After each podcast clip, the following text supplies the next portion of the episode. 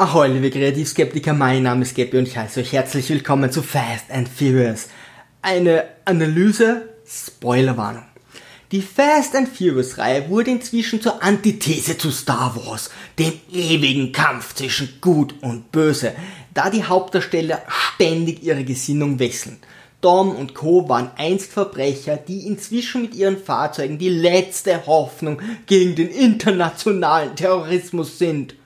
Dort reihen sich auch Hobbs und Shaw nahtlos ein. Hobbs gehörte irgendwie zu einer Spezialeinheit und half dann den Verbrechern, während sich fast die gesamte Shaw-Familie mit vollem Herzen den Verbrechen verschrieben hat. Owen und Deckard haben ihren Weg der Verwüstung mit Leichen gepflastert, bis die Produzenten vollkommen unvorhersehbar kannten, dass ein Zusammenschluss von hochkarätigen Actiondarstellern wie Vin Diesel, Jason Statham, Dwayne Johnson und Luke Evans bei den Fans wohl ziemlich gut ankommen würde. Also war alles nur ein großes Missverständnis, damit sie zusammen gegen Verbrecher vorgehen, die schon im nächsten Teil wieder die Guten sein könnten. Da Vin Diesel jedoch die größte Diva unter den Actiondarstellern ist und sich in seinem Privatleben noch nicht einmal selbst eine Flasche Wasser öffnen kann, gingen sich die Schauspieler hinter den Kulissen so hart an die Hälse, dass es zum Sidequel Fast and Furious Hobbs and Shaw mit Dwayne Johnson und Jason Statham kam. Etheon, eine Terrororganisation, die über mehr Technologie als Terminator Cyberdyne verfügt, mächtiger als der US-amerikanische Präsident ist und von der noch nie jemand etwas in den acht Fast and Furious Teilen gehört hat, hat Professor Audrey Coe die Schneeflocke, einen Virus, der gezielt alles vernichten kann, was er möchte, erfinden lassen. Ohne eine Bedrohung der gesamten Menschheit hält bei diesem Franchise niemand mehr eine Kamera drauf. Ethion möchte alle schwachen Menschen auslösen und die starken durch kybernetische Körperteile verbessern. Dies macht überhaupt keinen Sinn, da sie mit der Kybernetik ohnehin alle Menschen verstärken könnten. Und da man sich durch die Verbesserung lediglich effektiv auf die Schnauze hauen kann, ist auch dieser Aria-Wahn Pipifax. Doch wie dem auch sei. Ethion möchte das Virus gezielt einsetzen und versteigert es im Dark Web. Ich habe im Dark Web Chats über einen Supervirus verfolgt, der zur Versteigerung angeboten wird. Was kannst du mir darüber erzählen? Ich schwöre, ich, ich weiß nichts. Die Antwort gefällt mir nicht.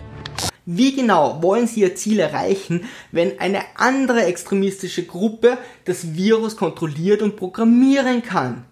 Da nun jede Behörde und Terrorzelle nach der Schneeflocke sucht, greift der MI6 die schwer bewaffneten Verbrecher mit Elektromunition an, mit der schwachen Begründung, dass sie anschließend die Bösen verhören wollen. Deckards Schwester hätte gehört zur Eingreiftruppe des MI6. Doch dann kommt der übergelaufene und von Ethion kybernetisch optimierte Agent Brixton und möchte das Virus wieder zurückhaben. Er besiegt im Alleingang die MI6-Agenten mit ihrer Spielzeugmunition, doch Hattie initiiert sich die Schneeflocke selbst und flieht. Buxton, dessen weitere Existenz davon abhängt, seine Aufträge erfolgreich zu erledigen, versucht noch nicht einmal seine joggende Zielperson mit seiner Motorradgang zu verfolgen. Da Ethion jedoch alles kann, machen sie Hattie für den Diebstahl des Virus verantwortlich. Diese muss jetzt untertauchen und kommt noch nicht einmal auf die Idee, bei MI6 kurz anzurufen und die Sache aufzuklären. Das Virus befindet sich in mir, empfinde ich als einen starken Hinweis ihrer Unschuld. Sie müssen uns das Virus aushändigen. Wo ist Ihr Standort? Was, Sie denken, ich hätte sie umgebracht? Da die Schneeflocke schon im Dark Web versteigert wurde, wissen nur noch Hobbs und Shaw von der Sache. Und weiter mit der Logik. Hattie trägt ein tödliches Virus in sich, welches noch nicht programmiert wurde und somit alle Menschen töten würde. Damit begibt sie sich immer wieder in Menschenmassen in Kampfsituationen, die sie blutend verlässt. Und jetzt findet den Fehler. Das Virus hat natürlich irgendeinen Cooldown, der genau auf den Showdown ausgerichtet ist. Hobbs und Sean werden vorgestellt, wobei Deckard einen passenden Pyjama zur Bettwäsche trägt. Dies bedeutet, dass er jeden Tag mit seinem Pyjama auch seine Bettwäsche wechseln muss. Just saying. Obwohl Hobbs und Sean alles tun wollen, um Hattie zu schützen und das Virus zu neutralisieren, lehnen sie die Aufträge genretypisch prophylaktisch ab. Welcher Agent würde schon Aufträge von seiner Regierung annehmen? Und als sie erkennen, dass sie miteinander arbeiten müssen, beginnt die Sandkastenschlacht. Auf gar keinen Fall!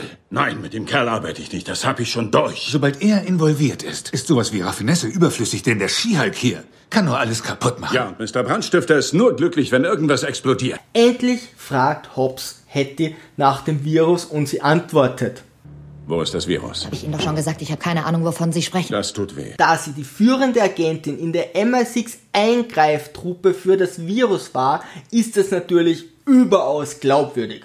Da sich nun auch Deckard einmischt, erkennt Hetty endlich, dass es keine dumme Idee ist, auch andere über die bevorstehende Vernichtung der Menschheit durch ihre Person zu unterrichten. Überraschenderweise ist nun auch klar, dass sie nicht die Böse ist, sondern das Virus sicherstellen wollte. Wer hätte das gedacht?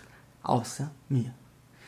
Etheon greift mit seiner Biker-Gang an, Hobbs springt von einem Hochhaus, der Lift im CIA-Gebäude in London hat einen roten Knopf, mit dem man ihn zum Absturz bringen kann. Sean prescht serientypisch mit einem McLaren durch London und Brixton verzichtet wieder darauf, Hattie im demolierten Wagen zu verfolgen.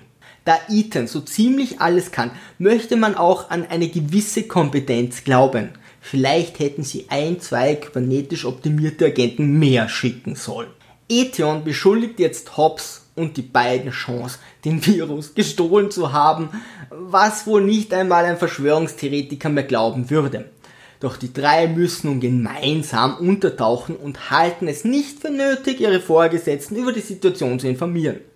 Um unerkannt nach Moskau fliegen zu können, erstellt Sean gefälschte Ausweise. Hierfür fotografiert er die verletzte Hetty, bevor sie sich verkleiden konnte. Wieder ein Akt der Kompetenz. Um die Mission weiter unnötig zu gefährden, trägt Sean Hobbs als verhaftet ein und er wird am Flug als My Cock Small festgenommen.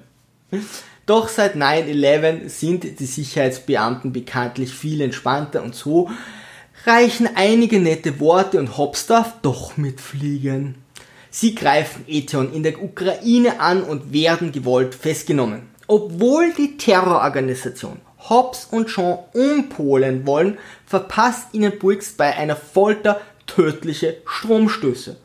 Nun bin ich mir sicher, dass er der unfähigste Terrorist aller Zeiten ist. Hetty wartet mit ihrer Rettung unnötig lange, nur damit die beiden Alpha-Männchen beweisen können, wie viel Strom sie vertragen und dass Langzeitschäden an ihrem Verhalten auch nichts mehr ändern. Hobbs und Sean haben vorerst oft genug die Seiten gewechselt, entscheiden sich gegen Etheon, hauen allen auf die Schnauze und stehlen das Virus-Extraktionsgerät für Hetty. Inzwischen hegen sogar die Terroristen berechtigte Zweifel an Brixton, der sie erneut entkommen lässt. Das Virus-Extraktionsgerät wurde jedoch beschädigt und es gibt nur noch eine Möglichkeit. Die drei müssen zu Hobbs Familie nach Samoa. Warum auch immer. Wie jeder gute Sohn bringt auch Hobbs Terrorist nach Hause und riskiert damit das Leben aller, die er liebt. Da der Film eine Jugendfreigabe besitzt, werden nun die Schusswaffen der Terroristen deaktiviert und während sich alle mit nackten Oberkörpern und Stammesquellen auf die Mütze klopfen, repariert Hobbs Bruder das Extraktionsgerät. Schließlich kommt es zum Endkampf gegen den optimierten, jedoch ziemlich inkompetenten Brixton. Als er zum vierten Mal versagt, kündigt Ethan endlich seinen Arbeitsvertrag und schaltet seine Kybernetik aus. Schalten Sie Brixton. Rest in Peace. Erkenntnis des Films.